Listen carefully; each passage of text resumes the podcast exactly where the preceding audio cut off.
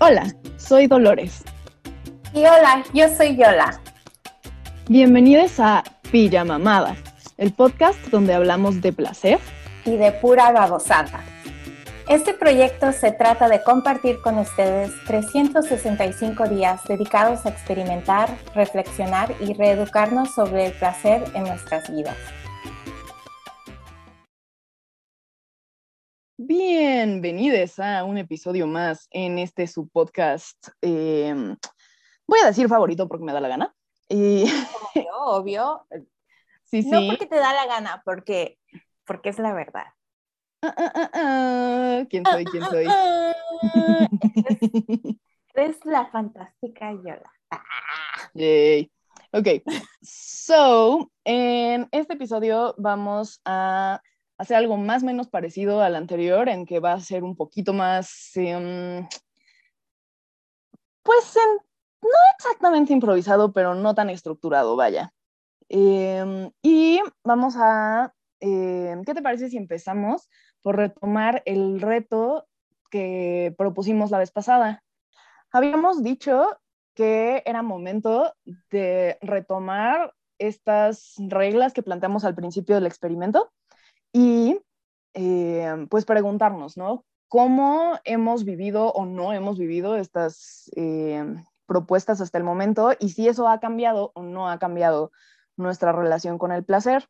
Eh, esta vez sí escribí cosas, entonces estoy muy orgullosa de mí porque por lo menos por una vez en todo el año no, este, no ignoré esa regla de la reflexión diaria, que de diaria no ha tenido nada, pero ahí la llevamos, este, se hace lo que se puede con el presupuesto y las ganas de vivir. Ok. eh, tú, Yola, ¿cómo em, quieres que te vaya diciendo como de una en una cuáles eran las, em, las estas reglas que habíamos planteado o tú solita quieres como decir el, el rundown de qué pensaste en estos días? ¿Qué prefieres?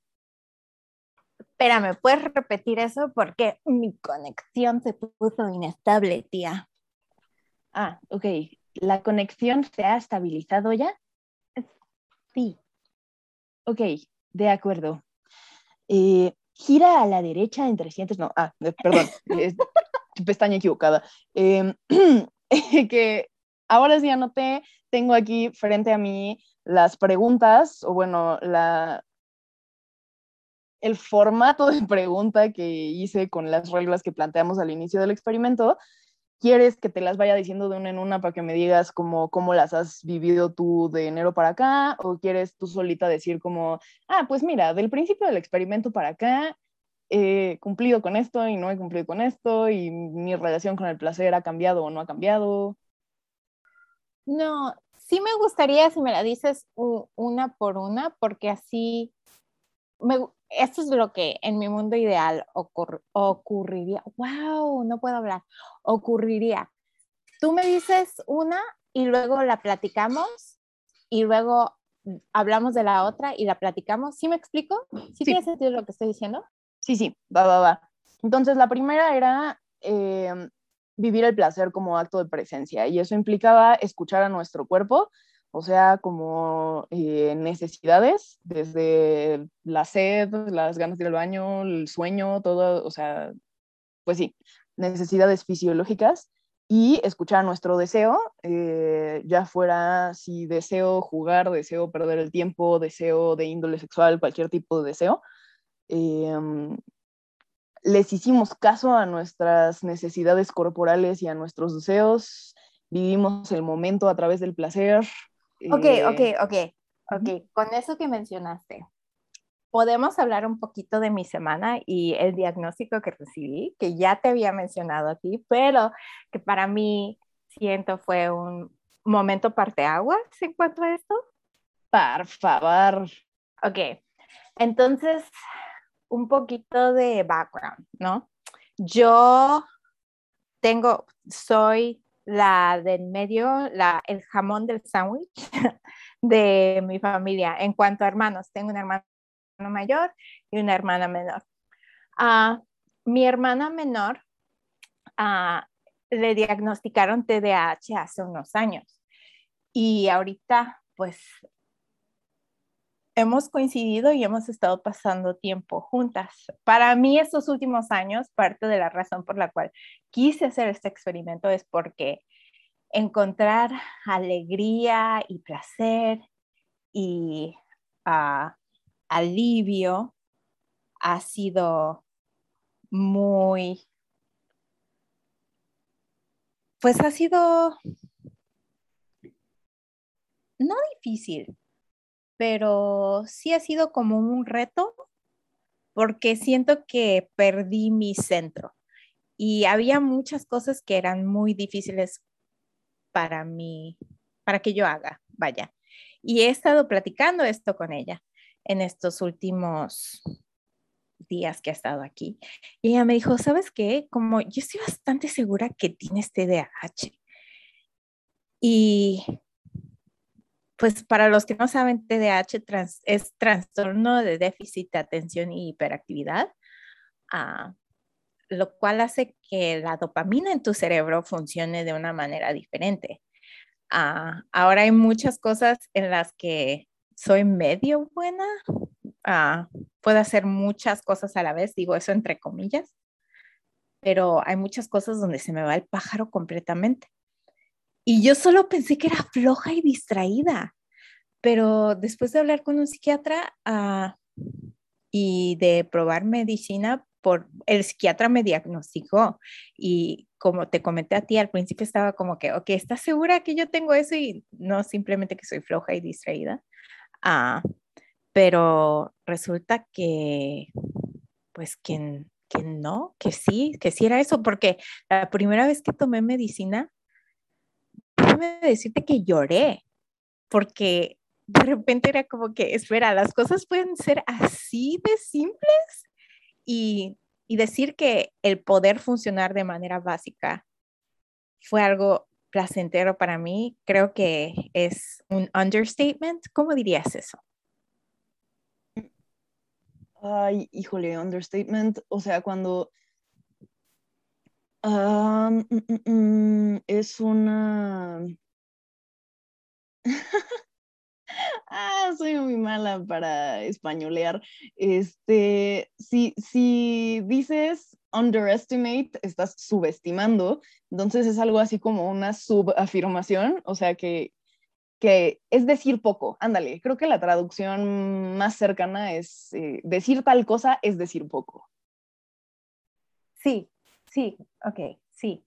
Y, y bueno, siento que en cuanto a misión de placer es mucho más fácil centrar y explorar eso si tengo algo tan básico como mi funcionamiento de a diario, como si ya, si ya he puesto eso en la lista de cosas que ya puedo, no dominar, pero que ya tengo como un mapa de cómo, cómo hacerle y, y tengo un entendimiento de qué es lo que pasa. Déjame decirte que ser diagnosticado a los 37 años de edad es todo un alucín. He estado como, no sé, pasando, no los five stages of grief, tal vez sí, los cinco estados de dolor, como, no, sé cuál es la eh, las cinco etapas del duelo. Sí, las cinco etapas del duelo más, no sé, es como las cinco etapas del duelo en esteroides, con esteroides, como, porque es tan extremo, es como, ¡ah! mis, espera, como yo no soy la única que hace esto y luego como, espera, esto no es lo que es normal de tantísimas cosas, de tantísimas cosas. Entonces, sí siento como muchísima esperanza en cuanto a mi futuro, pero a la misma vez es como, ah, todo esto nuevo está pasando y, no sé, siento que mi conversación estuvo por todos lados, pero no me disculpo porque tengo TDAH y estoy aprendiendo. No, creo que sí se entendió y está padrísimo. La verdad es que te entiendo. Eh, yo creo que sobre la misma línea, a mí me gustaría compartir algo que también me pasó esta semana, bueno, o sea, esta última semana que pasó, antes de que grabáramos, que es el tiempo en este panini. Em, pero el martes de la semana pasada, em, yo fui con una nueva ginecóloga. y este, pues igual regresando de esa cita, eh, me puse a llorar de que sentí como si me quitaran así más de una década de peso de encima, eh, de años y años y años de que mi relación con eh, los y las ginecólogas que, me habían visto en algún punto de la vida, siempre fuera en alguna medida estigmatizante sobre mi salud mental, ¿sabes? Como que si tenía eh, mucha ansiedad o pensamientos obsesivos sobre alguna preocupación que no fuera como súper racional, que fuera así de, ah, no, pero es que qué tal si eh, esta ínfima posibilidad de que esta cosa mala me pase, en realidad es algo de lo que me debería preocupar, ¿no? Este, y evidentemente sé, como en el lado racional de mi cabeza, sé cómo funcionan las probabilidades, sé que no es algo como que debería, entre comillas, preocuparme, pero eh, el problema con tener como eh, rasgos de trastornos de ansiedad y pensamientos obsesivos es que no funcionan de manera racional. Entonces, cuando tú tienes doctores que se encargan de atender tu cuerpo y pues en algún momento de su supongo yo, tanto de la escuela de medicina como de la residencia o algo, pasaron por, por materias y por rotaciones que tenían que ver con salud mental, pero yo creo que las pasaron de noche o les dio flojera o odian tema, porque tienen esta insistencia en tratar a las personas como un conjunto de partes del cuerpo y que sus pensamientos y emociones son trabajo de alguien más, ¿no? Entonces, cuando tú empiezas a expresar angustia sobre algo o decir como, oye, pero es que esto me preocupa, no necesariamente te dicen así como de, ay, estás estúpida, pero te ven con una cara y te, como las caras, los tonos de voz, todo tiene este subtexto de, ay, esta vieja histérica es este, tonta y no entiende. Eh, Ok, ok, ok. En ese contexto y algo que el poquito en mi cerebro acaba de...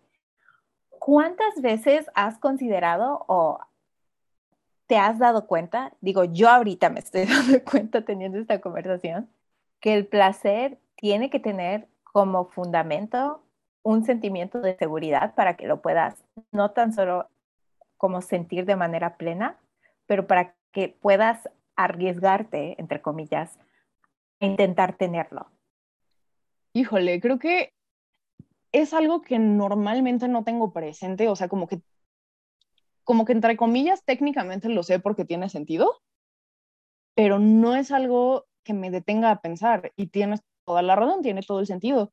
Sí, si no te sientes segura como deja tú qué tan pleno va a ser el placer. El simple hecho de buscar placer pasa a segundo plano porque estás muy ocupada sintiéndote eh, insegura de muchas maneras, ¿sabes? Insegura de salud o insegura de estigma o insegura de muchas cosas.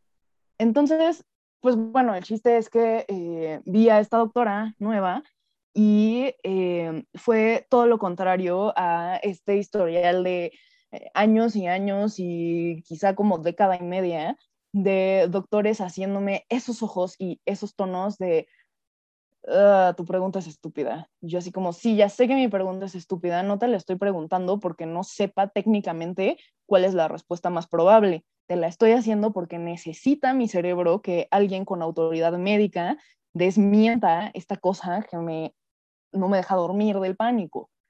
Entonces, eh, pero no lo entienden. Y, y, si mencionas como, no sé, por ejemplo, eh, voy a poner el ejemplo más distante y relevante que se me ocurre, em, pero en algún punto de la vida, hace mucho, mucho tiempo, eh, bueno, quizá no tanto porque tampoco soy tan vieja, pero este... No eres nada vieja, bromeas. bueno, en, en, en años ginecológicos, pues, o sea, que sí cuentan yo creo como años de perro, ¿no? En, en cantidad de visitas al doctor que haces en tu vida. No. ¿Qué, qué? bueno, este, entonces, en, en, contando la edad, entre comillas, en cantidad de visitas al doctor, la experiencia, eh, una de las más eh, antiguas que recuerdo es cuando inicialmente empecé a jugar con la posibilidad de ver qué onda con los métodos anticonceptivos, eh, que por cierto, bueno, en mi caso, todos los que son como estrógeno sintético y derivados no funcionan porque me hacen efectos colaterales horribles. Y ah. Entonces quedaba la opción de intentar los que eh, están como más basados, creo que es en progesterona, que son el DIU y el implante el del brazo, el subdérmico. Ah, ok, ok. El que es como un cerillito que va en el brazo, bajo la piel. Sí, sí, sí, ya sé, ya sé cuál Y esos, como son, entre comillas, permanentes, o sea, te duran una X cantidad de años, em, pero vamos, todo el tiempo están liberando la misma cantidad de hormonas. Eh, lo que hacen es que los efectos que tienen sobre tu cuerpo, eh, pues ya no tienes, si eras una persona como con un ciclo regular o con, eh, pues sí, con, con cambios en tu cuerpo que sucedían en intervalos súper predecibles, lo más probable es que eso, pues ya no vas a tener ese marco de referencia, ¿no? Eh, porque se van a volver como súper aleatorios tus periodos. Sí vas a seguir teniendo, pero van a ser escasos y van a ser esporádicos y nunca vas a saber cuándo llegan y eh, puedes subir de peso y tener acné y toda otra serie de cosas, ¿no? Pero... ¡Ah! Eso se oye lo opuesto a placentero. ¿Qué dirías que es lo opuesto a placentero o lo opuesto a, lo opuesto a placer? Wow, ok.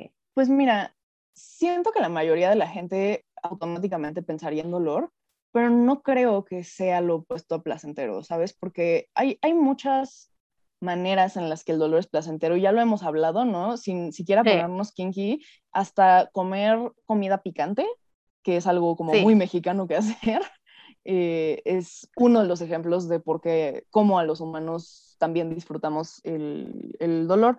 Entonces, no sé, quizá lo opuesto al placer es... Eh, ¿Miseria? Me gusta.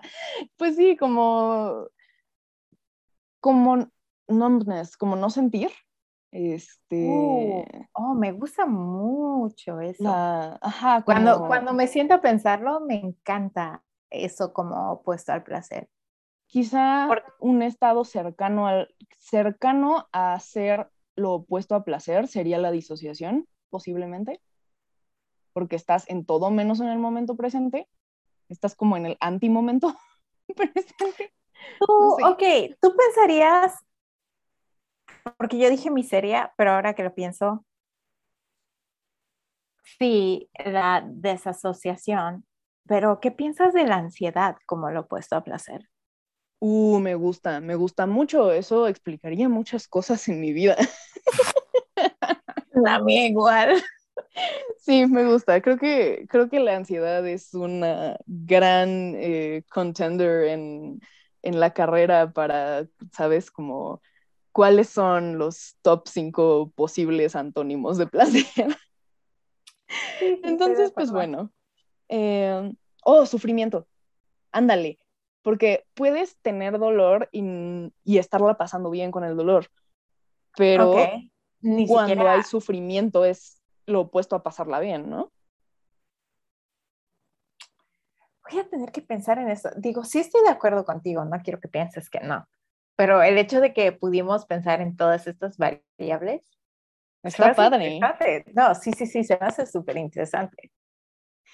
Pues sí, justo creo que quizá eso entraría en, la pregunta 3, ¿no? Como este rollo de eh, qué cosas actúan como obstáculos para el placer.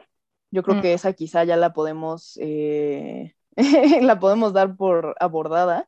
Digo, yo aquí anoté que, un obstáculo para el placer es estar preocupadas por juicios ajenos. Eh, esto que hablábamos el episodio pasado de tener como un super yo en esteroides que te está regañando la vocecita en tu cabeza todo el tiempo.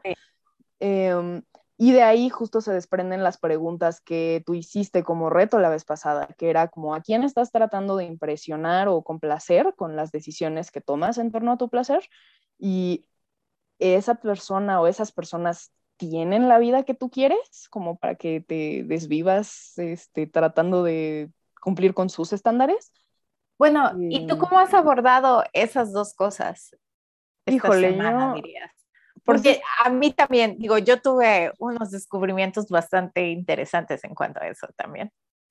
Yo la verdad estoy un poco atorada con ese tema, digo, eh, sí sé a quién estoy intentando impresionar, es como a las figuras de autoridad en general en el mundo. Tengo eh, issues con la autoridad, este tema de trabajar en terapia, apuntado. Em, eh. Y en términos generales, la respuesta a si tienen la vida que quiero es no. Supongo que habrá una que otra figura de autoridad que sí tenga algo parecido a la vida que quiero, pero probablemente no lo tienen por ser figuras de autoridad, sino por alguna otra razón. Entonces, pues no sé, eh, estoy, sigo pensando en esa. Nada más rapidísimo, te, te cierro la anécdota de hace rato para Ay, sí, perdón, perdón, perdón, perdón. El chiste, este, spoiler, sospecho que posiblemente yo también tenga TDA, eso explicaría también muchas cosas. Este, no sabemos si TDA, trastorno del espectro autista o ambos, pero, pero salud. Este, eh, anyway, el punto es que en ese entonces, cuando estaba como explorando esas opciones de anticoncepción, porque igual habíamos hablado ya en el episodio de educación sexual o en los episodios de educación sexual, cómo te meten con sangre la idea de que lo peor, absolutamente peor que puedes hacer como persona es tener como un embarazo no deseado o no planeado, ¿no? Mm, Entonces, o sea, casi, casi eh, no, no importa si te violentan, no importa si tu vida sexual no es placentera, no importa si te pasan cosas horribles, siempre y cuando no te contagies de nada y no te embaraces. Eso es el mensaje que te mm. mandan y te ponen hasta en la sopa. Entonces, eh, pues esas son las cosas que traes introyectadas y que traes como eh, súper persiguiéndote como fantasmas y haciendo eco en tu cabecita adolescente cuando llegas al doctor así de, ah, hola, este, pues, a ver, hablemos de anticoncepción, ¿no? Y pues bueno, cuando llegamos a la opción del implante y de, el, implante iba a ser la opción porque el DIU eh, suena como la cosa más horrible y dolorosa de poner, pero mm. de hecho no lo recomiendan para gente que no ha parido antes, pero, pero bueno. Entonces el chiste es que sabiendo esta posibilidad, eh, esta probabilidad de que eh, tener el implante implique que dejas de tener ciclos regulares, eso para mí implicaba que cuando decidiera tener una vida sexual activa, no iba a tener la tranquilidad de esta, eh, pues no sé si decirle recordatorio, pero esta afirmación mensual de, hey, hola, no estás embarazada porque estás menstruando. Em, digo, ya sabemos que hay un montón de historias de terror con sangrado de implantación, con personas que siguen menstruando poquito estando embarazadas. No estoy hablando de eso, ya suficiente tiempo pasé en pensamientos obsesivos al respecto. Not the point here. El punto es que suponiendo que siempre que menstruas es confirmación de que no estás embarazada, eso para alguien con tanta bronca de ansiedad y de pensamientos obsesivos como yo, eh, pues es maravilloso, ¿no? Como el, que tengas esta cosa que te confirma que no tienes de qué estar asustada.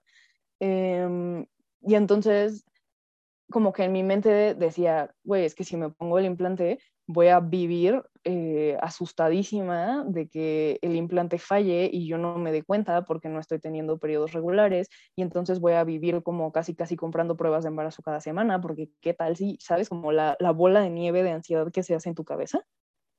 Se, a pesar de que la probabilidad sea ínfima, se hace esa bola de nieve de ansiedad en tu cabeza si tienes ese tipo de inclinaciones. Ok, pero como persona ansiosa, ¿no te pasaba? digo, yo, aún antes de, de tener ningún tipo de actividad, yo recuerdo que estaba dos días tardes o dos días tarde en mi ciclo menstrual, estaba como que, ¡ah! saludé a un chico. Y esto sabiendo cómo funciona las cosas, ¿no? Claro, claro. abracé a un chico por como tres segundos. Estoy embarazada. Como Y es como... Claro, claro, nos dimos unos besos, oh Dios mío. Sí, como estoy embarazada, aunque tú sabes que no es, eh, lógicamente sabes que no es posible, pero es como... Serías la Virgen María 2.0, pero ahí va tu cabeza, porque sí, a ver, es exactamente mi punto, ¿sabes? Ese tipo de pensamientos de, de ansiedad y de pensamientos obsesivos no son racionales, ¿sabes? No es, no es el punto. Eh, entonces, pues justo, eh, el chiste es que cuando le mencioné esa, ese proceso mental que me tenía indecisa sobre, de hecho, intentar hacer una inversión fuerte porque el implante es caro, eh, le mencioné a mi doctor como, güey, es que pues no sé si quiero aventarme a gastar esta cantidad, que es una cifra fuerte para alguien que está empezando la universidad, porque más o menos esa época era, Em, porque pues claramente pues, no tenía ingresos este, de otro tipo, em, de, del tipo laboral, ¿sabes? Tenía de que mi domingo. no, qué horror. Oh, bebé. Este, entonces, claramente, sí, ya sé, me da, me da mucho cringe y mucha ternura al mismo tiempo, porque claro que los adolescentes tienen derecho a, una vida sexual plena, pero pero pues de todas maneras es como extra aterrador todo tipo de responsabilidades que claramente no tienes de dónde sacar dinero para cumplir, ¿no? Entonces, em, el punto es que le comento esto, bueno, estoy segura si puedo desembolsar esta cantidad por algo que deja tú si no sé si mi cuerpo va a aguantar sin efectos secundarios discapacitantes, aún si lo hiciera, no sé si yo voy a poder vivir en paz sin tener periodos regulares. Y le expliqué el proceso mental, güey, se me quedó viendo con una cara de, pues no sé, ve al psiquiatra, pendeja, esto no es mi trabajo. No lo dijo con esas palabras, pero te juro que ese fue el tono. Sí, pero lo este sientes. Eh, digo, como alguien que ha visto a doctores que ha tenido como la gama de, de hay un eh, eh, spectrum, ¿no? El doctor, aquí está, de un lado está el doctor que, wow, súper bueno en su trabajo, súper bueno con pacientes y súper como invested en su bienestar, no tan solo físico, pero mental y como esas dos converge, esas dos como persona completa, como que no eres un corte de carne, pero prosigue. Exacto.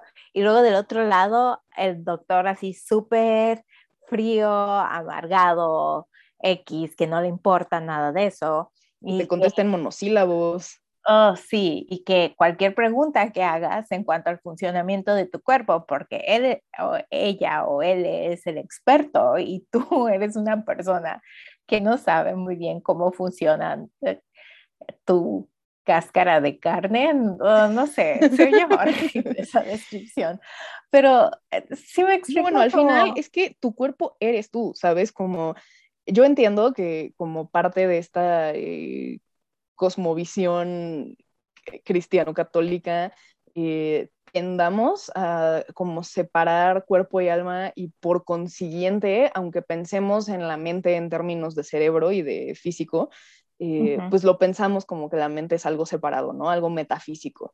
Pero al final del día, pues sin cuerpo no es no hay una tú sin ese cerebro que contiene a esa mente y que permite que, estos pensamientos existan. Entonces, este, pues tú eres ese cuerpo que del que muchos profesionales médicos están como tratando de disponer como si fuera un objeto, como si no tuvieras agencia, como si no estuvieran poniéndote en entredicho a ti y no a una cosa. Pero bueno, sí, el caso es que justo, entonces ese es como el mejor ejemplo que tengo de esta mirada de, pues, este, pues es tu asunto, ¿no? Como que háblalo en terapia y yo así de, güey, si parte de tu chamba, a lo mejor, pues, mira, no voy a decir que a lo mejor estoy mal porque sí es una convicción que tengo, eh, sí creo que estoy en lo correcto, yo creo que si estudiaste ginecología y estás tratando con pacientes que son personas, parte de tu chamba es eh, ayudarles a tomar las mejores decisiones para sí mismas, para sí mismas, eh, sobre su salud sexual y reproductiva, que es la que estás atendiendo. Eh, ¿Sabes? No estás atendiendo una vagina con patas, estás atendiendo a una persona. Entonces, eh, si necesita una persona de tu participación en su proceso de toma de decisiones sobre eh, cuestiones médicas, pues, güey, lo siento, pero también vas a tener que involucrarte con la realidad de tener pacientes en cuyo proceso de toma de decisiones no solo entran los datos duros, también entran cosas como, ok, quizá si vives con este tipo de ansiedad discapacitante, eh, por mucho que en papel este método anticonceptivo sea viable para ti, a lo mejor la decisión no es viable para ti porque no es habitable el mundo. ¿no? Entonces, tendrías que poder tener esas conversaciones con tus pacientes, tendrías que poder tener los pantalones de decir, ¿sabes qué, güey?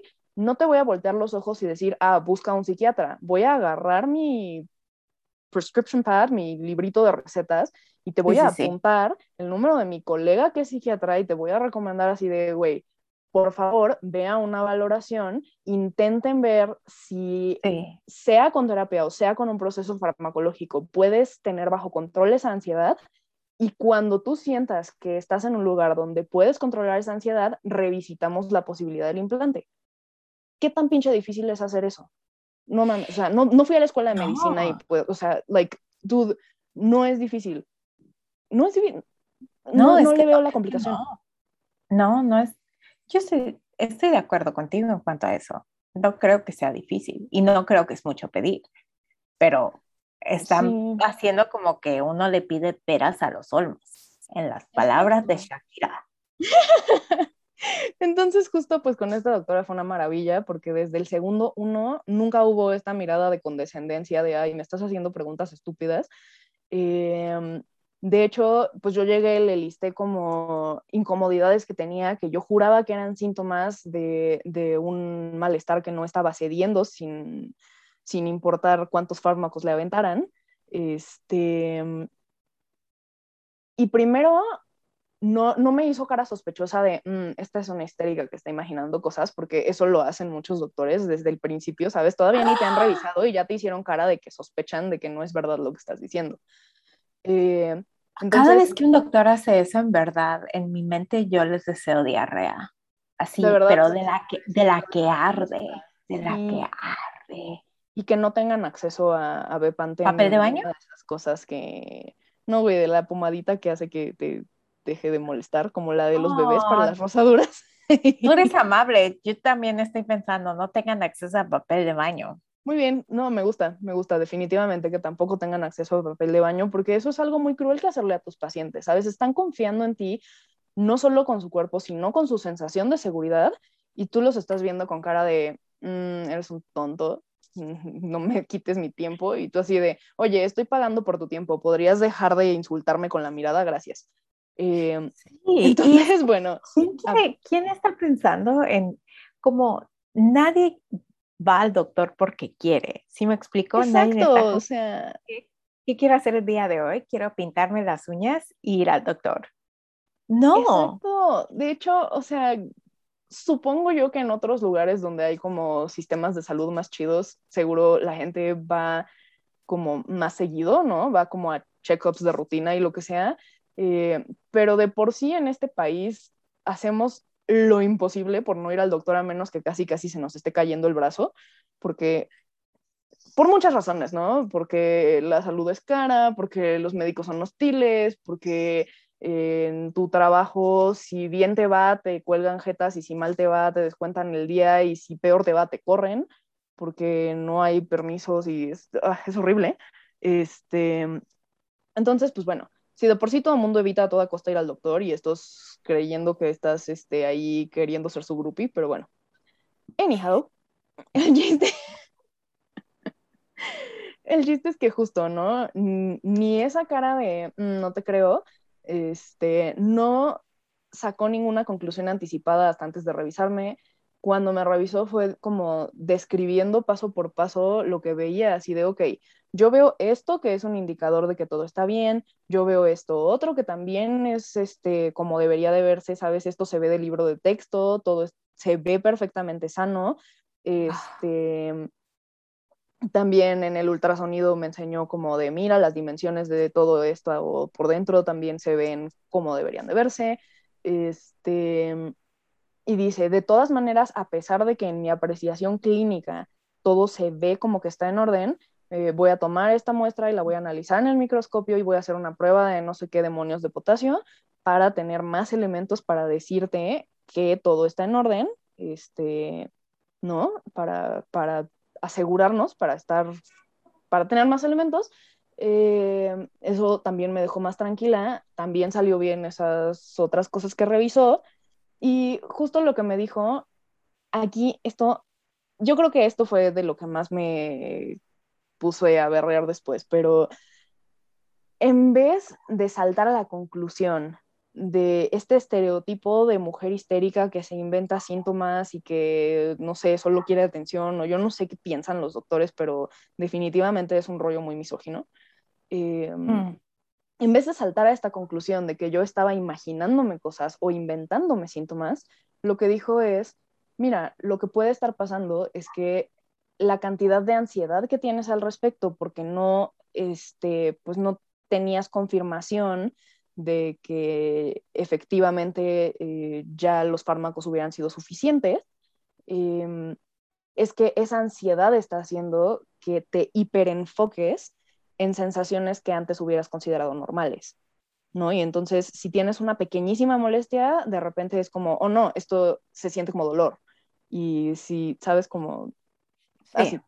Eh, y entonces justo fue como, ah, bueno, eh, pues ahora ya tienes toda esta evidencia de que efectivamente este, todo está en orden, ya puedes estar tranquila y si te encuentras a ti misma haciendo hiperfoco en sensaciones eh, normales en esa zona, pues nada más trata de pensar en otra cosa, porque recuerda que todo está bien. De todas maneras, el cultivo que te fuiste a hacer al laboratorio, mándame los resultados en cuanto los tengan y si acaso llegara a ver algo, eh, si acaso el cultivo llegara a decir algo distinto a lo que yo pude observar con clínica y con el microscopio y con la otra prueba, entonces cambiamos de, de plan y te mando algún tipo de tratamiento, pero en este momento no Igual al día siguiente le mandé los resultados del laboratorio, me dijo todo en orden, este, mm. nada, nada de lo que dije ayer cambia, este, tú ya estás bien, ¿no? Em,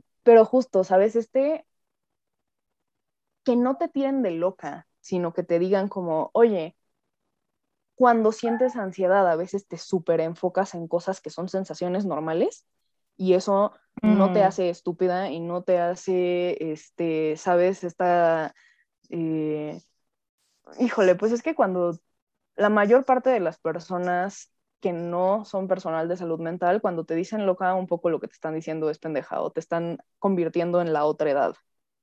¿no? Sí. Este, sabes, no, no están no están patologizando algo y viéndolo como algo clínico de, ah, ok, tienes trastorno de ansiedad generalizada, es así de a ah, pinche histérica, ¿sabes? esa es la connotación de loca. Entonces, pues nada, la súper amé, me puse a berrear así como tú con tu diagnóstico y este, pues me da infinita alegría y ligereza y paz el, el haber encontrado por fin una ginecóloga que me trata como persona y no como estorbo con preguntas odiosas.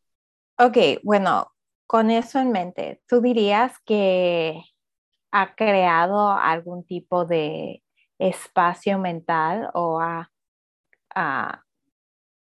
te ha quitado cosas de las que te tienes que preocupar y de repente hay como un vacío de cierta manera a causa de eso? Híjole, pues creo que hay una, no sé si le diría vacío, pero definitivamente creo bueno, como hay, hay, hay espacio, hay espacio nuevo que no había antes, ¿no? Exacto, exacto. Hay espacio que antes estaba ocupado por tanto por la ansiedad como por tratar. Em, tú me dijiste algo el otro día en, en, esa conversación que tuvimos antes del episodio anterior, eh, que no sé si te acuerdas que también me puse a chillar, ja. Este, me dijiste como que tú me veías siendo esta persona como súper grande en términos de que hay, hay, mucho de mí, mm. eh, como internamente, y que todo el tiempo estaba como cortándome pedacitos de quién soy para ser más como tolerable o más menos estorbosa para las personas a mi alrededor. Y esa sensación de no necesitar hacer eso, porque eran, o sea, no sé, como 15 años quizá de entrar a un, de cada que entraba a un consultorio médico, entrar con esas defensas arriba, con ese mecanismo de hacerme lo más pequeña y lo más inofensiva y sonar lo menos irracional posible para que me tocara la menos violencia médica posible. Eh, y el hecho de poder expresar eh, con confianza de qué tamaño era mi ansiedad y qué cosas tenía en mente y lo que sea, el no tener que hacerme chiquita y no tener que como suprimir partes de mí, fue tan liberador que sí se siente como que, mm, pues sí, como que sueltas ese algo que estabas cargando, mm. no exactamente cargando en el sentido de, sabes, como traer las manos llenas de algo, sino, mm, o sea, no es un objeto que bajas, sino más bien eran partes de mí que estaba conteniendo, entonces, para fines prácticos, son las mismas dos manos libres para hacer otras cosas que no son apachurrarme y hacerme chiquita.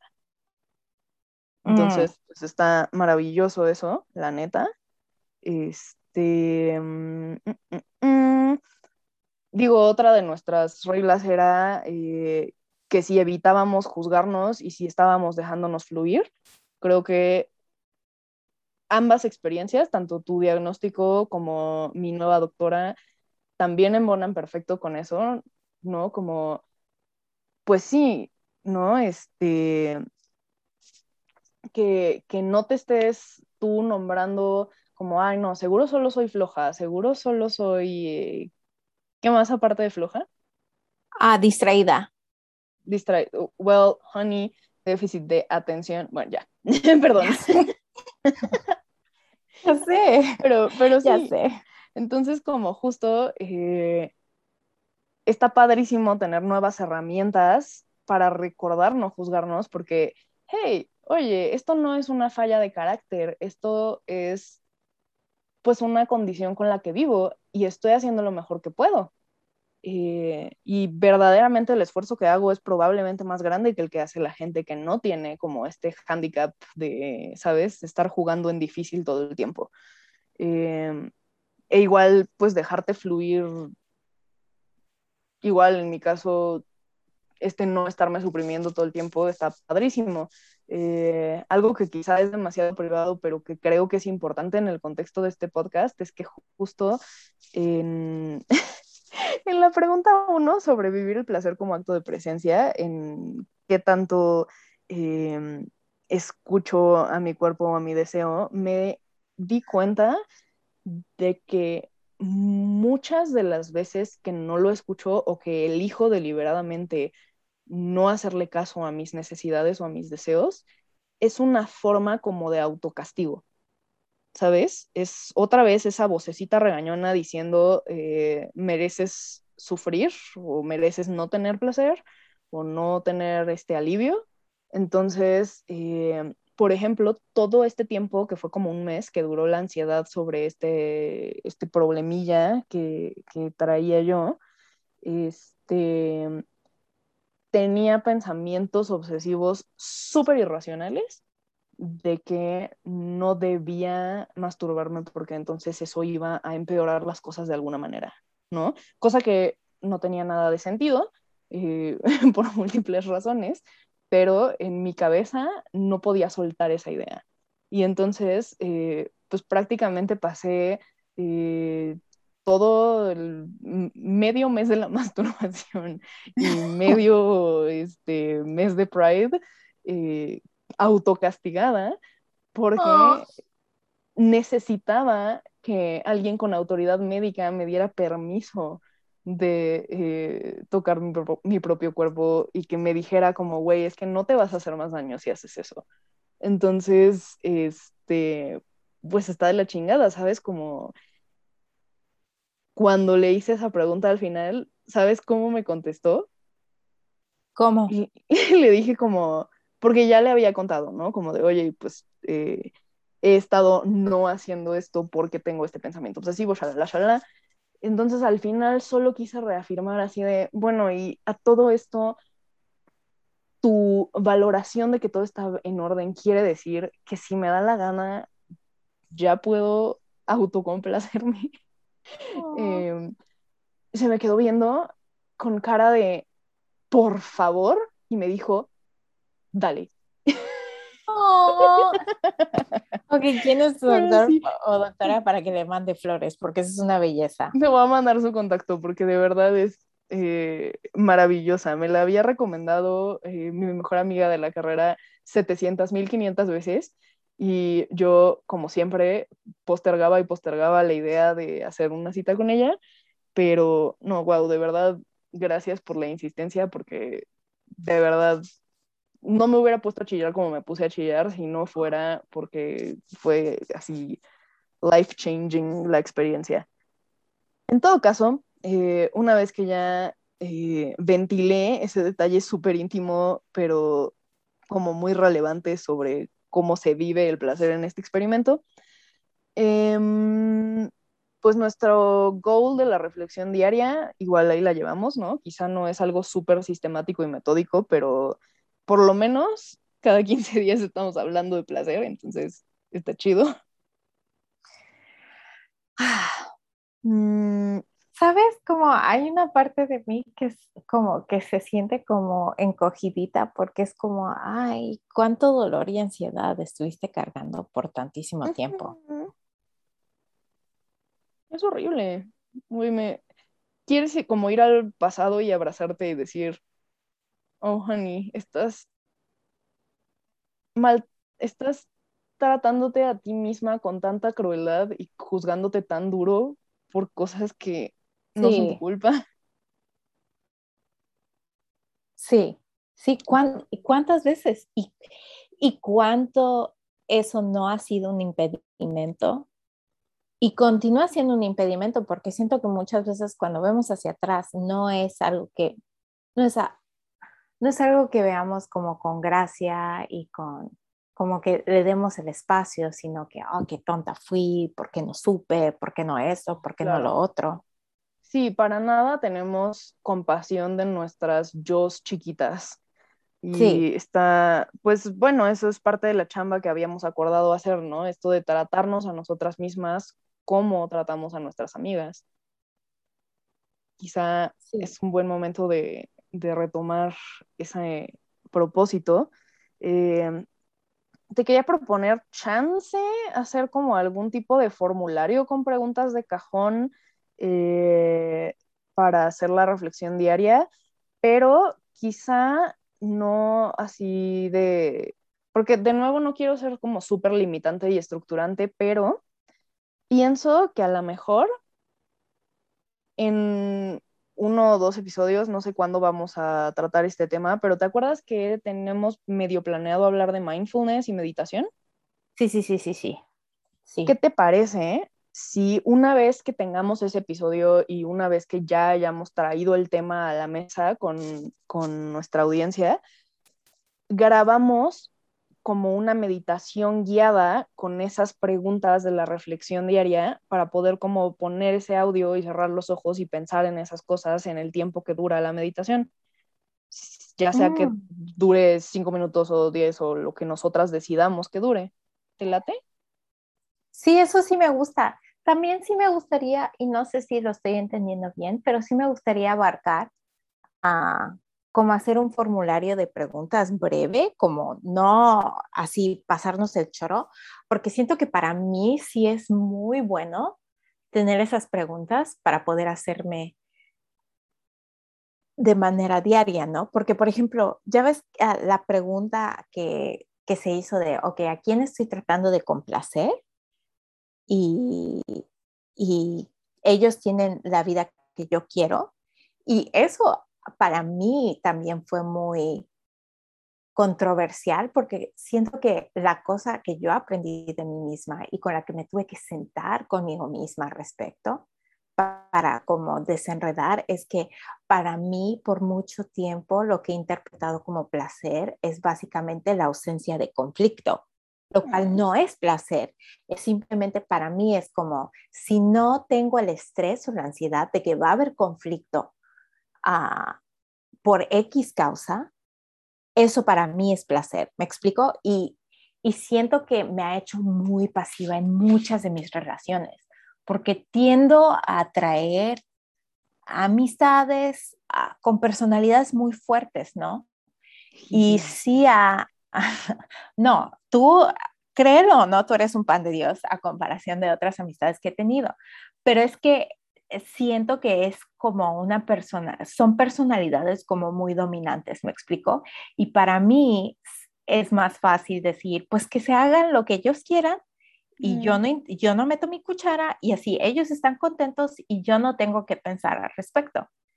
Lo cual yo me he perdido completamente y no he explorado qué es lo que yo quiero. Entonces, ya ves lo que hablamos en cuanto a, a voy a ser very vague about it y voy a hablar en más detalle en futuros episodios, pero de los piercings que me he querido hacer. Ah, claro yo le consulto a muchas gente, a muchas personas que me importan, ¿cuál es tu opinión acerca de esto? Y dependiendo de la opinión, lo hago o no lo hago. Cuando esas otras personas no siempre me consultan a mí cuando quieren hacer algo, siempre es como, siento que esto va a ser muy cool y lo voy a hacer y para mí es, sí, hazlo. Pero digo, la gente no siempre comparte lo que yo quiero hacer como cool, lo cual entiendo, ¿no? pero a final de cuentas es como, bueno, ¿por qué estoy considerando el hecho de que tengan una opinión opuesta a la mía como conflicto? ¿Y por qué estoy dejando que ellos carguen esa responsabilidad por mi placer en lugar de decir como, sabes que yo te amo mucho y respeto mucho lo que me estás diciendo y sé que no estás de acuerdo, pero yo lo voy a hacer porque es algo que yo quiero hacer. Y, y, es, es importante que yo trace la línea en cuanto a lo que yo quiero hacer, porque es una manera de responsabilizarme por mí misma. ¿Me explico? Sí, claro.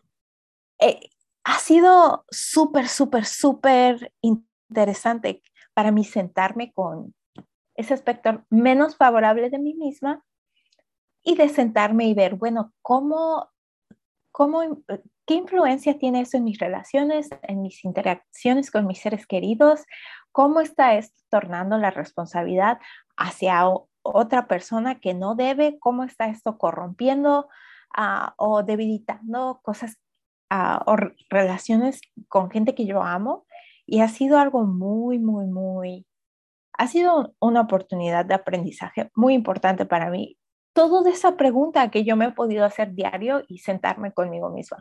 Porque créelo o no, soy súper, súper fan de, ok, esto es incómodo, lo voy a trabajar. Créelo o no, aunque no me guste el conflicto, como soy, esta es una debilidad mía, va, chido, voy a ver cómo le hago, porque sí me gusta mucho eso. ¿Sí me explico? ¿Te gusta como el reto de, de resolver las cosas que te conflictúan, solo no te gusta la sensación de angustia cuando el conflicto está sucediendo en tiempo real con otras personas, ¿no? Sí, y yo siento que me gusta, me gusta ver mis puntos débiles, se va a ver como medio masoquista, pero me gusta ver mis puntos débiles.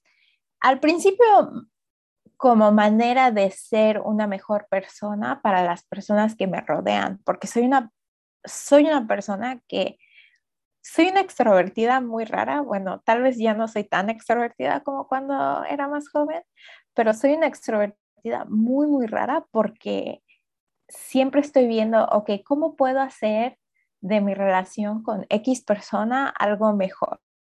Ah, o cómo puedo hacerle sentir más querida, más apoyada, más entendida. Y muchas de mis relaciones han mejorado a causa de ese trabajo, pero ha sido, yo diría, que en el último año, que es como, ok, yo merezco tener una relación conmigo misma al respecto, ¿cómo puedo ser yo esa persona para mí? Y sí, sé que es muy difícil ver como los defectos no es algo placentero, como saber que la estamos cagando en algo.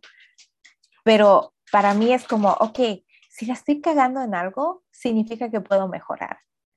Y si mejoro, voy a ser una mejor hermana, amiga, hija, sobrina, voy a ser mejor en todo y eso va a ser feliz a los que amo y en torno me va a hacer feliz a mí. Ahora estoy tratando de que mi enfoque sea, e, enfoque sea, eso me va a hacer una mejor persona para mí misma, punto. ¿Sí me explico? en lugar de, de hacer el enfoque tan externo. Que tampoco está necesariamente mal el tener un, un enfoque, eh, digo, supongo mientras sea simultáneo, ¿no? Que sea eh, dual, externo e interno, porque al final del día este super mega idealización del individualismo que la cultura occidental nos mete igual hasta en la sopa, no necesariamente es como lo mejor que hay en el mundo, ¿no? Entonces, tiene sentido que parte de quienes somos y parte de lo que nos hace felices y parte de lo que nos da placer es cómo interactuamos con otras personas, con las personas importantes de nuestras vidas. ¿Sabes? A lo mejor sería un problema si estuvieras intentando complacer a completos extraños o, ¿sabes? Ser una mejor desconocida, pero pues si lo que quieres es ser mejor en estos roles que a ti te hacen sentir plena, yo creo que eso es bastante sano y de hecho creo que me, identifico hasta cierto punto, digo, no, nunca he sido tan, eh, ¿qué, ¿qué diré? Como, no me identifico con automáticamente asumir que una opinión contraria implica conflicto y entonces depositar en otros la responsabilidad de decidir por mí, pero sí me identifico con haber necesitado aprender sobre la marcha que poner límites a lo que personas con personalidades fuertes en mi vida podían o no podían, em, pues no opinar, sino como tratar de imponer. Mm. ¿Sabes? Porque ahí ya no era, ¿sabes? No era que yo estuviera diciendo, ah, tu opinión es lo que yo voy a hacer porque no quiero conflicto alguno, sino mm. que verdaderamente había un esfuerzo por parte de ciertas personas muy queridas en mi vida mm. por eh, transformar su opinión en mi voluntad, ¿no? Entonces, em, pues sí hubo un proceso en el que tuve que aprender que poner límites no nada más era esta cosa que te protegía a ti como individua, sino que también es un acto de amor con la gente que te rodea, porque cuando tú le pones límites a una persona a la que le cuesta eh, respetar estas líneas que mantienen sana la relación, eso mejora tu relación con esa persona. Y también mejor, entonces está padrísimo eso.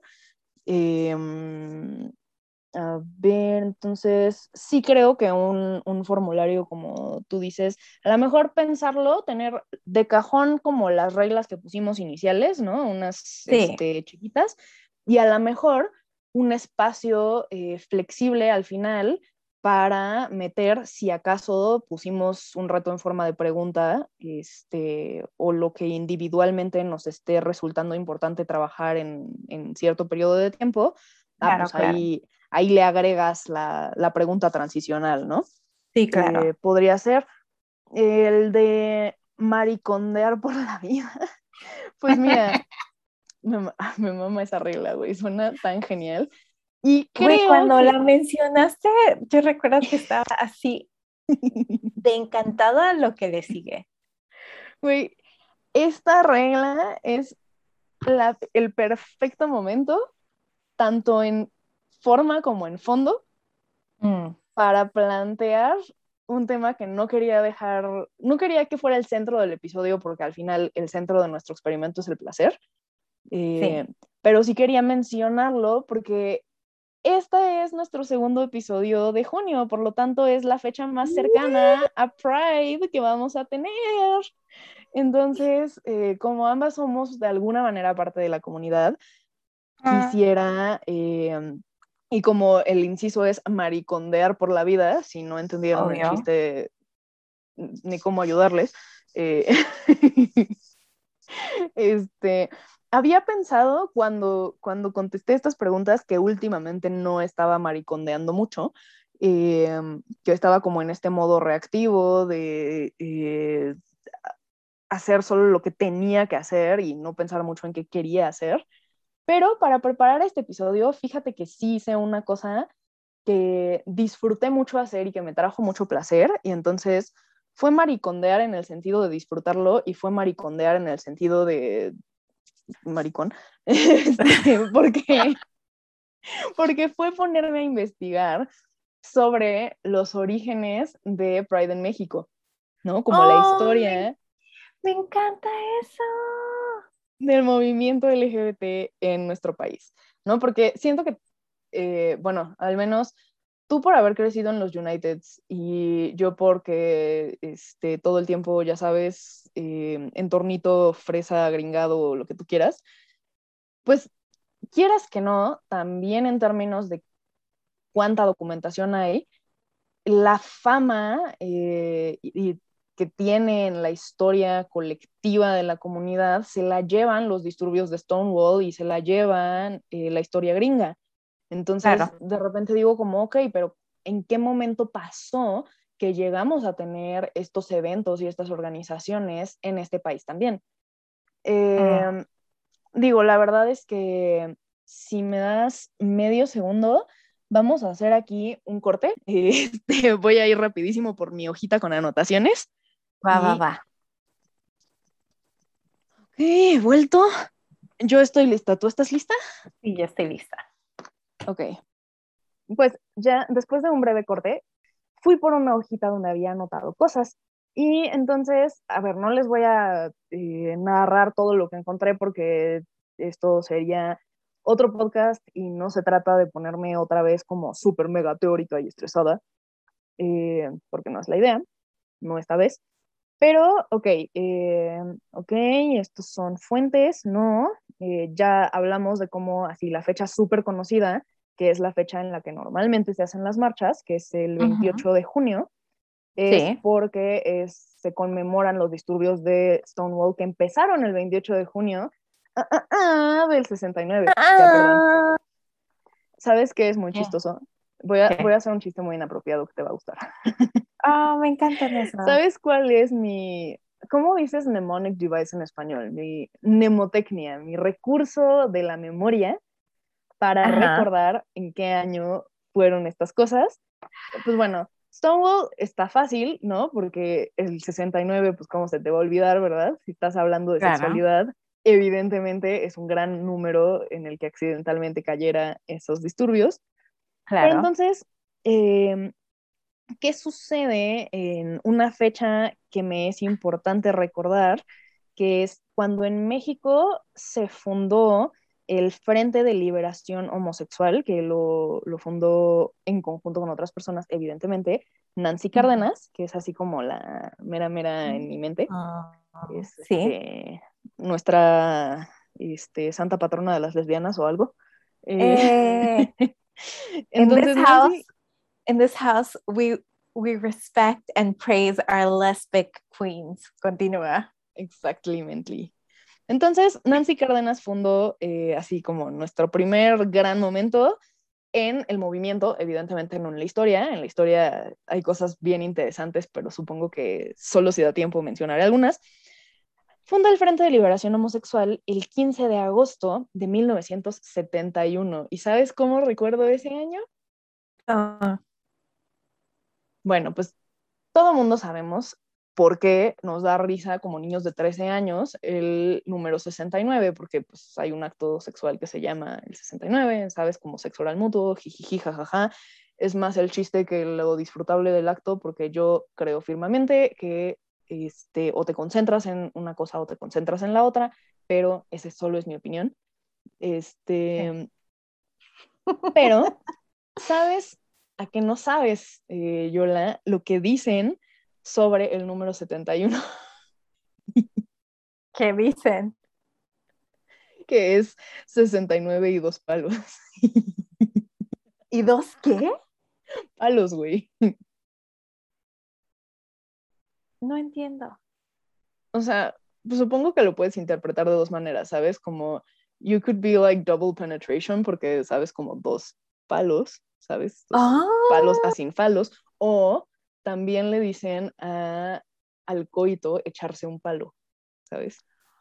Oh, Entonces puede Siento que ser debería estar tomando notas al respecto. como que hiciste un 69 y te echaste dos palos, o que hiciste un 69 y tuviste dos palos. ya, perdón. Anyway, ajá, sí, alguna vez en la secundaria o prepa posiblemente escuché eso de 69 y dos palos y me dio muchísima risa, entonces ahora te transmito esta sabiduría eh, propia de la central de abastos. y este, pues sí, eh, esa, esa, es mi, mi, recurso para recordar la fecha. Me encanta. Eh, entonces, pues bueno, ya, ¿no? Nancy Cárdenas fundió, fund, fundió, wow, sí sé hablar. Eh, fundó el Frente de Liberación Homosexual en el 71.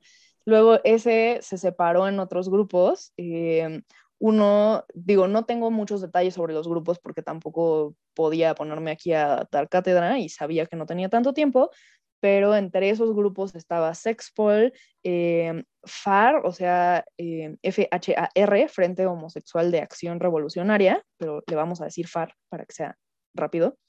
Lambda, que eh, es una letra griega y hay toda esta justificación hippie del potencial kinésico, que no sé qué. Eh, personalmente me da como tantito cringe, pero ok, entiendo que les gustaban los nombrecitos simbólicos en ese entonces. Eh, otro que, pero hay que mencionarlo porque fue importante, es Oikabeth, que ese, pues su, creo que la mera mera fue nuestra Rachel Dolezal mexicana, que no voy a mencionar su nombre porque no le voy a dar difusión a esa señora. En esta Bien casa hecho. queremos a Nancy Cárdenas y no a esa doña que she was terfosa before turf was even a thing.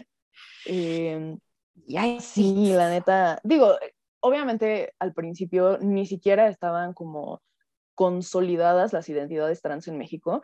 No, evidentemente no es que no existieran las personas eh, que vivían estas experiencias, eh, solo como el lenguaje en torno a la experiencia trans y la identificación eh, con ese lenguaje, ¿sabes? Identificarte a ti mismo e identificar a otros bajo esos términos, no era todavía a thing, ¿sabes? Estaban como muy, pues, eh, descritos de otra manera, esas experiencias, ¿sabes? Como a veces se les veía como, eh, como hombres o mujeres homosexuales que tenían como rasgos, eh, ya sea afeminados o masculinizados, pero o sea, se veía como, como una eh, byproduct de la orientación.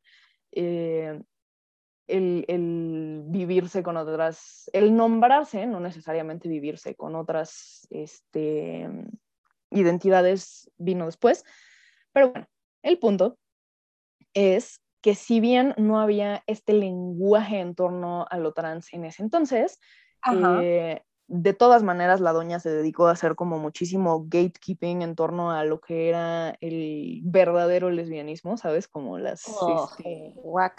Entonces, guacale. de todas maneras implicó como mucha exclusión a, ¿sabes? Como, no sé, bisexualas o whatever. Eh, I don't like her. Entonces, dejemos eso así. Este, tengo otros nombres anotados, de los cuales yo personalmente solo ubicaba a Carlos Monsiváis. Este, los demás voy a tener que investigarlos porque estoy rayada con toda esta nueva información. Me eh, esto para ti, tía. Les platico que en México, nuestra primera marcha del orgullo en la Ciudad de México fue en el 79, aunque eh, les prohibieron marchar por reforma, o sea, los mandaron por otro lado. Eh, como hicieron presión policial para desviarlos de la ruta original que tenían planeada y eso pues es está notado históricamente como algo importante porque tiene mucho que ver con este reconocimiento simbólico por parte del Estado, ¿no? Sabes, tienes tienes o no tienes los derechos de ciudadano para manifestarte políticamente al respecto de tu experiencia eh, y de tus derechos que tienes o no.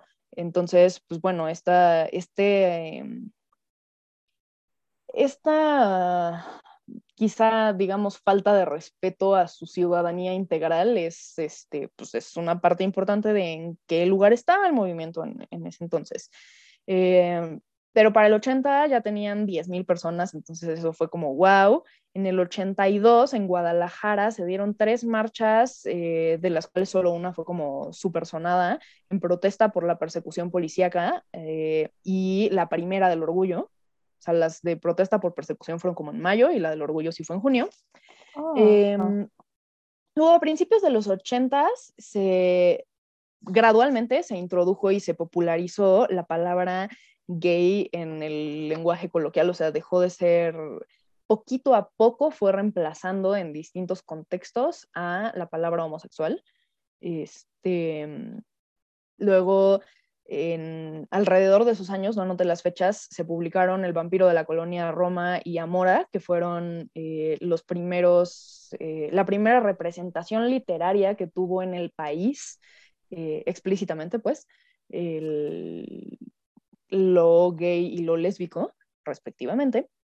En el 80... Sí, ya sé, está... Uh, now I want to read them. ¿Sabes? Como igual me sonaba El vampiro de la colonia Roma, pero nunca había oído de Amora. Es de Rosa María Rofiel. Este, luego, a partir del 84 se empieza a fragmentar otra vez el movimiento porque eh, más allá de luchar contra el estigma, no había una identidad colectiva homogénea, ¿no? Entonces tienes como, por un lado, los movimientos lésbicos, como Oikabeth y otras, eh, peleándose sobre si debía o no debía incluirse el feminismo dentro de la agenda de ese movimiento. Los de FAR tienes...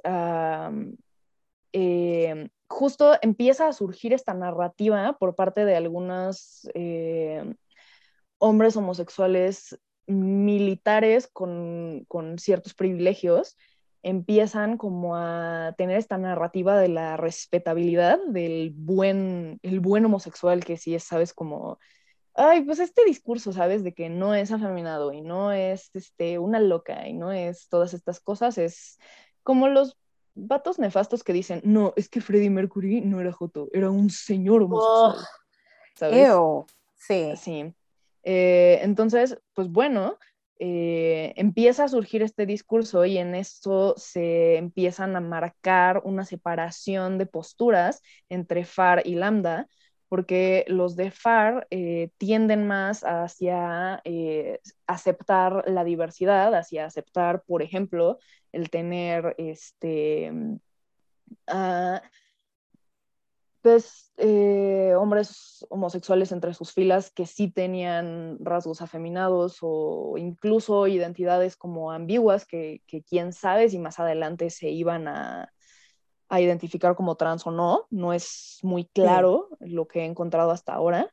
Eh, pero por lo pronto son muchísimo más abiertos sobre, ok, vamos a eh, hacer comunidad eh, en torno a entender nuestras experiencias en vez de regularlas, pero eh, esta necesidad de regular algo que todavía está en una etapa transicional es este pues es algo súper común, ¿no? Para las personas tiende a ser como esta cosa desesperadamente necesaria, tener etiquetas que ponerle a las cosas, tener reglas sobre cómo ser, cómo ser gay, cómo ser lesbiana, cómo ser, ¿sabes? Cómo, cómo ser cualquiera de estas etiquetas, este, porque pues el no saber, la, incertidumbre, implica una crisis de, identidad que se necesita, eh, creo yo, mucha eh, resiliencia y mucha adaptabilidad y otras habilidades eh, afectivas para poder hacerle frente a que la cosa sea fluida e incierta y no esté tan rígidamente normada como eh, pues los modelos sociales de los cuales ya estabas divergiendo. Entonces, pues bueno, FAR abraza la diversidad, Lambda se va por el discurso del buen gay, ¿sabes? Eh, específicamente no travestidos, no afeminados. En el 83 empiezan a haber los primeros casos de SIDA en México. Para el 88, o sea, se tardaron cinco años en que surgiera con la SIDA, entonces pues te imaginarás que en esos años se disparó la crisis horrible y con ello el estigma. Sí. Y como ya estaban fragmentados en intereses estos grupos, no se logró como en otros países tener una narrativa de derechos sexuales y acceso a la salud. Entonces, eso es interesante, el que se haya quedado. ¿Sabes? No, no, no pasó como, por ejemplo, con Act Up en... Fue Estados Unidos, supongo, Act Up. Creo que sí. Bueno, sí. Eh, ya llegaremos a eso eh, algún día. Eh, y luego a finales de los noventas hay como un resurgimiento ya más hacia el marco legal que hacia otra cosa. En el 97 tenemos a la primera funcionaria pública abiertamente no heterosexual, Patria Jiménez, mujer lesbiana, diputada ¡Eh! federal por el PRD. En el 98, ese mismo partido organiza un foro de diversidad sexual y derechos humanos que sienta las bases para que en el 2000 se penalice la discriminación por motivo de orientación sexual en el Código Penal del Distrito Federal.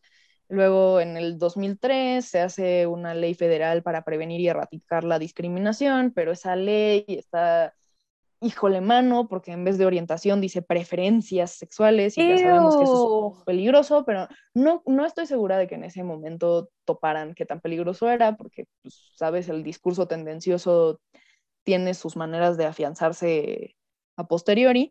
Em, pero bueno, el chiste es que todos estos pasos eh, legales sobre las sociedades de convivencia en varios estados, sobre el matrimonio igualitario en 2009 en la Ciudad de México, ya se van dando como post-2000 y todo eso es como ya del lado legislativo.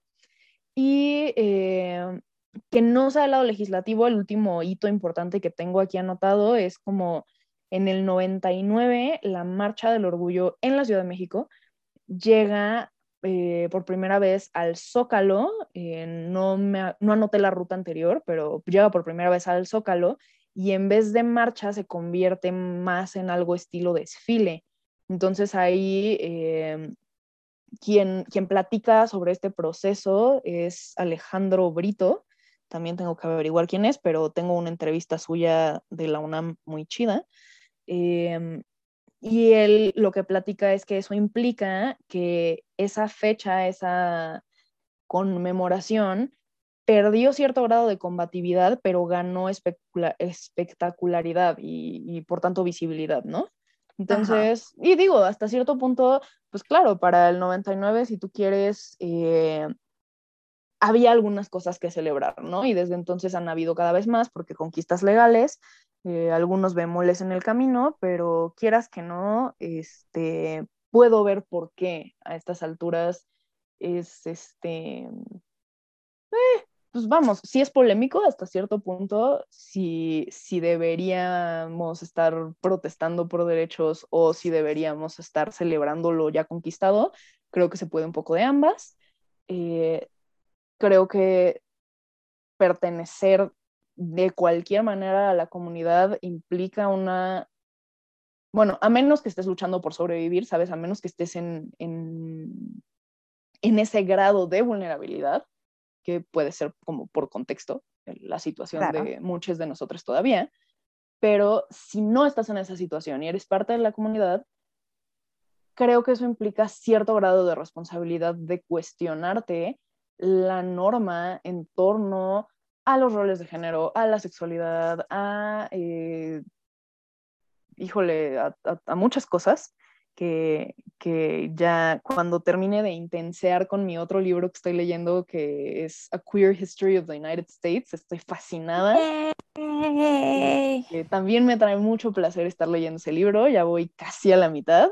Este, y justo, pues mucho de lo que habla, que tiene cierto traslape con la experiencia mexicana, es cómo en la experiencia del continente americano es una experiencia donde llegaron los colonizadores, ya sea británicos o españoles o de otros lugares, pero en nuestro caso españoles y en el caso de ellos los puritanos, que es importante que hayan sido puritanos y no cualquier británico al azar, como la sociedad puritana lo que penaba no era precisamente eh, las conductas homoeróticas per se, sino el hecho de que éstas no se dieran en la esfera privada, ¿sabes? Como lo que tú hacías con tu vida en privado y si no te cachaban era tu asunto, pero, por ejemplo, si tú decidías, eh, sabes, no era tanto con quién tenías sexo, pero era si dos hombres decidían vivir juntos como si fueran roomies, ¿sabes? Como eh, ni siquiera tenían que tener prácticas homoeróticas, pero vamos, si, se, si la organización social no giraba en torno a la familia nuclear, entonces salían a relucir eh, los cargos por sodomía. Y es ese tema de los cargos por sodomía es todo un trip porque yo juraba que solo se refería, eh, como, como se refieren contemporáneamente a sodomizar mucho en el contexto de penetración anal, yo pensaba que solo se refería a eso, pero resulta ser que la mayor parte de las leyes de sodomía que han existido a lo largo de la historia se referían eh, como súper ambiguamente a cualquier acto sexual que no fuera reproductivo. Ajá, o sea, sabes como wow, la preocupación no meme de Bob Esponja con el arco iris, excepto que cuando yo hago así mis manos solo diga guácala. Pues sí, entonces está, está muy interesante sobre cómo lo, lo punitivo no necesariamente ha girado en torno a las prácticas sexuales per se, sino que ha usado las prácticas sexuales como pretexto para penar cualquier forma de eh, organización social que amenace a la institución de la familia nuclear, lo cual es a thing, está raro. Eh, eso fue con los puritanos. Nadie puede ver las expresiones que estoy haciendo, pero tú sí y... Sí, deberían poder porque de verdad es una expresión como de decepción en la humanidad y asco profundo eh, que puedo sentirlo em, escurriendo por la pantalla en este momento. Es que mi pensar es, si la institución de la familia es tan fácilmente amenazada, tal vez no es una buena institución. Well, there's that. Y justo por eso digo, como creo que una parte fundamental de nuestra chamba es cuestionarnos esas cosas, cuestionarnos, pues, sí, ¿no? Eh, solo no caer en narrativas normativas de cómo que, el goal, el objetivo no sea la asimilación a la sociedad eh, que ya tenía estas normas súper rígidas en torno a la sexualidad y el género, sí, claro. Eh, sino desestigmatizar la diversidad, ¿no? Y, y, pues sí, la verdad es que eso lo que a grandes rasgos estoy concluyendo a partir del proceso histórico gringo y el proceso histórico eh, hispano y mexicano y todo lo demás, es eso, es que mientras nuestros esfuerzos tiendan a entender nuestras experiencias y abrazar la diversidad, más que a fuerza querer normar todo eh, y adaptarnos sobre todo a normas preexistentes, eh, pues va por buen camino, ¿no? O, al menos eso pienso yo. Este, igual esto de probar una cosa nueva al mes, yo creo que este proceso de aprendizaje está, cuenta como eso en parte. Este, ¿Qué decir? Regresando a lo de la lista, que, porque sí quería regresar a eso. ¿Qué tal si, bueno, porque nuestros escuchas no lo saben, pero tú y yo whatsappeamos constantemente. Mucho. pero, ¿cómo sería? Ok, si trabajamos la lista y luego la compartimos por WhatsApp, entre nosotras y ya cuando lleguemos ah. como a un acuerdo lo compartimos ya sea en Instagram o estaría pues buenísimo pues en todas o Twitter no en todas nuestras redes si quieres este Instagram cómo te sentirías tú con eso Eh, yo creo que estaría chidísimo, la verdad, sí, este, estoy de acuerdo. Mm, tenemos que organizarnos para ver qué demonios con el Instagram, porque tengo como 70 mil imágenes y no he hecho, no he pensado ni en un calendario de publicaciones, ni en un documento donde podamos tener como los captions para tenerlas listas para subir. Necesitamos más organización ahí porque sí me rebasa un poquito, pero, pero luego lo vemos. Este, no corte eso, señor productor. Todo es parte de que, que nos vean, que nos vean, ya sabes, la labor no remunerada que implica hacer esto. Este, algún día tal vez haremos un Patreon para que nos den propinas y amor. Viene de un lugar de cariño. Viene de un lugar de cariño, sí. Nadie nos paga por esto, pero quizá ayuda un poco a que conserve mi cordura porque pues el trabajo remunerado no suele ser la cosa más placentera del mundo.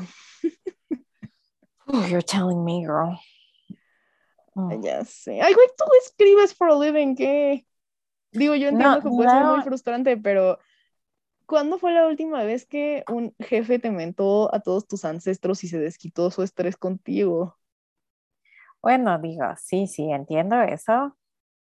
Digo, sé que no son mm. Olimpiadas del sufrimiento, pero realmente creo que ser Godín es una experiencia infernal comparada con prácticamente cualquier otro trabajo.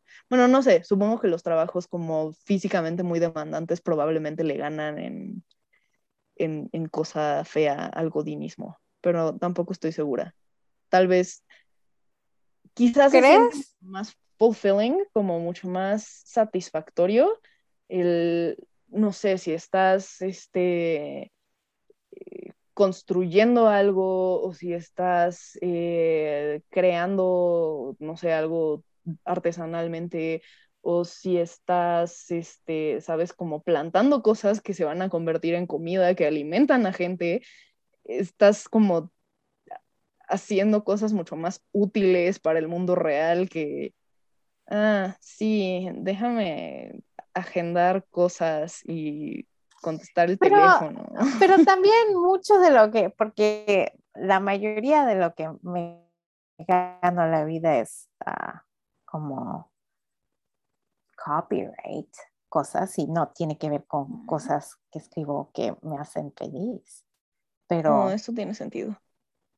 Ya decía yo que escribir cosas felices no sonaba como algo de lo que se pudiera vivir tan fácilmente. Ni que fuera Stephen King, digo, ahí voy, pero... Estaría bien padre. Pero siento que hay... Hay que hacer un Patreon de erótica. Bueno, siento que mucho de trabajo que yo hago, como por lo general nadie lo toma en serio, pero a mí me vale goma, mayormente porque pues como dicen en inglés, opinions are like assholes. Everybody has one. No sé cómo traducirías eso. Eh, las opiniones son como los anos. Todos tienen uno. Eh, sí, todos tienen uno, pero ¿qué era? Tiene, tiene, tiene un final la frase, ¿no? Es como las opiniones son como los sanos, todos tienen uno, pero no le tienes por qué estar este, obligando a todos a ver el tuyo, algo así. Sí, algo así. bueno, ah. con eso en mente, o con todo eso en mente, ¿Qué? ¿cuál sería? Oh, ah, vas, vas, vas. Justo te iba a decir, este, te voy a ganar la frase de Yola. Con eso en mente, ¿cuál sería el reto que le propondrías a nuestra audiencia en esta edición? ¿Hay alguna manera de, de hacer la misma pregunta, pero desde un ángulo diferente en cuanto a a quién estás tratando de complacer? Porque creo que una de las cosas que me he dado cuenta, también como por ejemplo, como ha progresado este podcast, es yo disfruto y es mucho más placentero para mí cuando tú, cuando estamos conviviendo, ¿me explico? Entonces, sí hay cosas que son placenteras que yo hago sola, pero también hay muchas cosas que soy una criatura social, I'm a social creature. Entonces hay muchas cosas que mi placer, no lo están viendo, pero Dolores tiene un osito y el osito está moviendo la cola literalmente. Pero hay muchas cosas en, la que, en las que mi placer está intercalado con, con convivir o con el placer de otras personas. Entonces, ¿en qué manera o en qué manera se beneficia? Ah, no. ¿En qué, ¿En qué manera está mi placer relacionado al placer de otros? ¿Y cuál es la mm. diferencia? ¿Cómo diferencio mi placer del placer de otros? Saber esa distinción yo creo que sería importante para mí. Ese sería mi reto de la semana. Ok, ok, entonces sería identificar dónde hay traslape entre tu placer y el placer de otras personas en tu vida y tratar de definir dentro de esa zona de traslape dónde está la línea, ¿no? Ok, sí. ¿Eso tiene sentido? Sí, yo pienso que sí, sí. Me gusta esa pregunta. Ok, ok. Eh, también pues, es posible que haya casos en donde no haya una línea que trazar. Eh, si acaso ese llegara a ser el caso, sería preguntarse por qué sí o por qué no, cuándo es sano que haya una línea, cuándo este, las líneas solo son como individualismo occidental malvado. Eh, todo esto y más aquí en su Friendly Neighborhood Podcast donde tenemos a un osito bailando porque mi cerebro ya está frito. ¿Qué les parece si nos oímos ¡Eh! la próxima quincena? Sí, se oye bien. Ay, este niño ya necesita otro pañal. Va, va, va. ya, perdón, tengo tres años. Este, nos escuchamos en dos semanas. Eh, cuídense, váyanse por la sombrita, tomen juguito y otras cosas. Ah, espera, otra noticia feliz que me da mucho placer es que eh, pasó el Día del Padre y eh, por, quizá, no, no, sé si decir por primera vez en mucho tiempo, eh, o sea, tampoco es como que no tengamos, no es que tengamos una terrible relación, pero vaya, em, digamos que pude ver a una luz distinta mi relación con mi papá de lo que había visto en mucho tiempo, porque em, el último año pandémico que pasó, este, hubo, tuve muchas experiencias de eh, labor de cuidados con mi sobrino.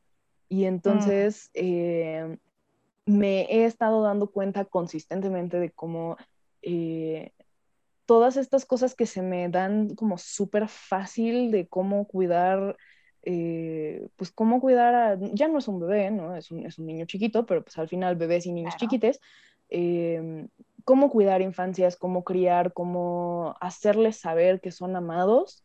Eh, todas estas cosas que yo hago casi sin pensarlo para, eh, para transmitirle que lo amo, si es este pararme a medianoche a cambiarlo porque ya me orinó la pierna, este, hola, cuando sea adolescente no le va a gustar este episodio, este, pero bueno, está, está en esa edad. Em, sea hacer eso porque quién tiene corazón de regañar feo a un niño chiquito que tuvo un accidente, pues no, claramente. nadie. Este, o sea, eh, calentar la sopa en etapas para que no esté demasiado caliente o soplarle a la cuchara para que no se queme su boquita o este, hacer el desayuno o eh, leerle cuentos para dormir o hacer voces y ser el monstruo malvado que come niños que no recogen su cuarto. Em, o ya sabes, como cargarlo, entre comillas, con mis pies para que esté volando en el aire. Eh, sabes, como todas estas maneras desde jugar, porque jugar es una manera súper importante de que las infancias sepan que son amadas. Uno pensaría que... Yo sé que, en el discurso de, género sí es un problema, que los hombres tienden, cuando se involucran, mucho más hacia el juego que hacia las labores de cuidado más serias, entre comillas. Pero sí creo que aunque necesitamos balancear esas labores eh, y necesita haber más hombres cambiando pañales y pijamas y haciendo el desayuno, este, y más mujeres jugando activamente con sus bebés, em, a pesar de que sí hace falta balance, no me gusta nada que la gente menosprecie el juego como, como algo importantísimo en la crianza y en darle amor a la niñez, porque no es irrelevante, güey. O sea, en, en, retrospectiva y a través de estas interacciones, me he dado cuenta que no solo a través de muchísimos cuidados como estas rutinas de noche y lo que sea, que tuve la gran fortuna de tener un papá muy involucrado con eso, que no es el caso de muchos, sino es que la mayoría de los vatos, em, sino además por medio de esta cosa mucho más lúdica, como ya hablamos del el placer y el juego, pues me he dado cuenta de que fue importantísimo para que yo creciera sabiéndome amada cuánto tiempo pasó jugando conmigo y enseñándome a andar en bici y a pararme cuando me caía y este jugando conmigo a los carritos y haciendo que los carritos hablaran y este enseñándome a cachar la pelota cuando tenía yo la coordinación de un pez. Em, entonces, todas esas cosas cuando yo las hago con mi sobrino, me siento conectada de una manera muy nueva y muy rara y muy padre eh, con una paternidad que no me había dado cuenta de lo chida que era en su momento. Entonces, pues nada, este, me, me, tocó reflexionar mucho sobre eso y darme cuenta de lo agradecida que estoy al respecto y del mucho placer que me da poder replicar esos patrones. Oh, Entonces, ya eso es esa es la, nueva noticia placentera. Ahora sí, ya está frito mi cerebro. A menos que tú tengas algo que agregar, ya váyanse a dormir, güey. Porque, bueno, no sé si están escuchando esta mañana, váyanse a trabajar o váyanse a lavar los dientes o váyanse a hacer lo que se les dé su gana, pero dejen de escuchar mi apestosa voz. Les quiero, bye.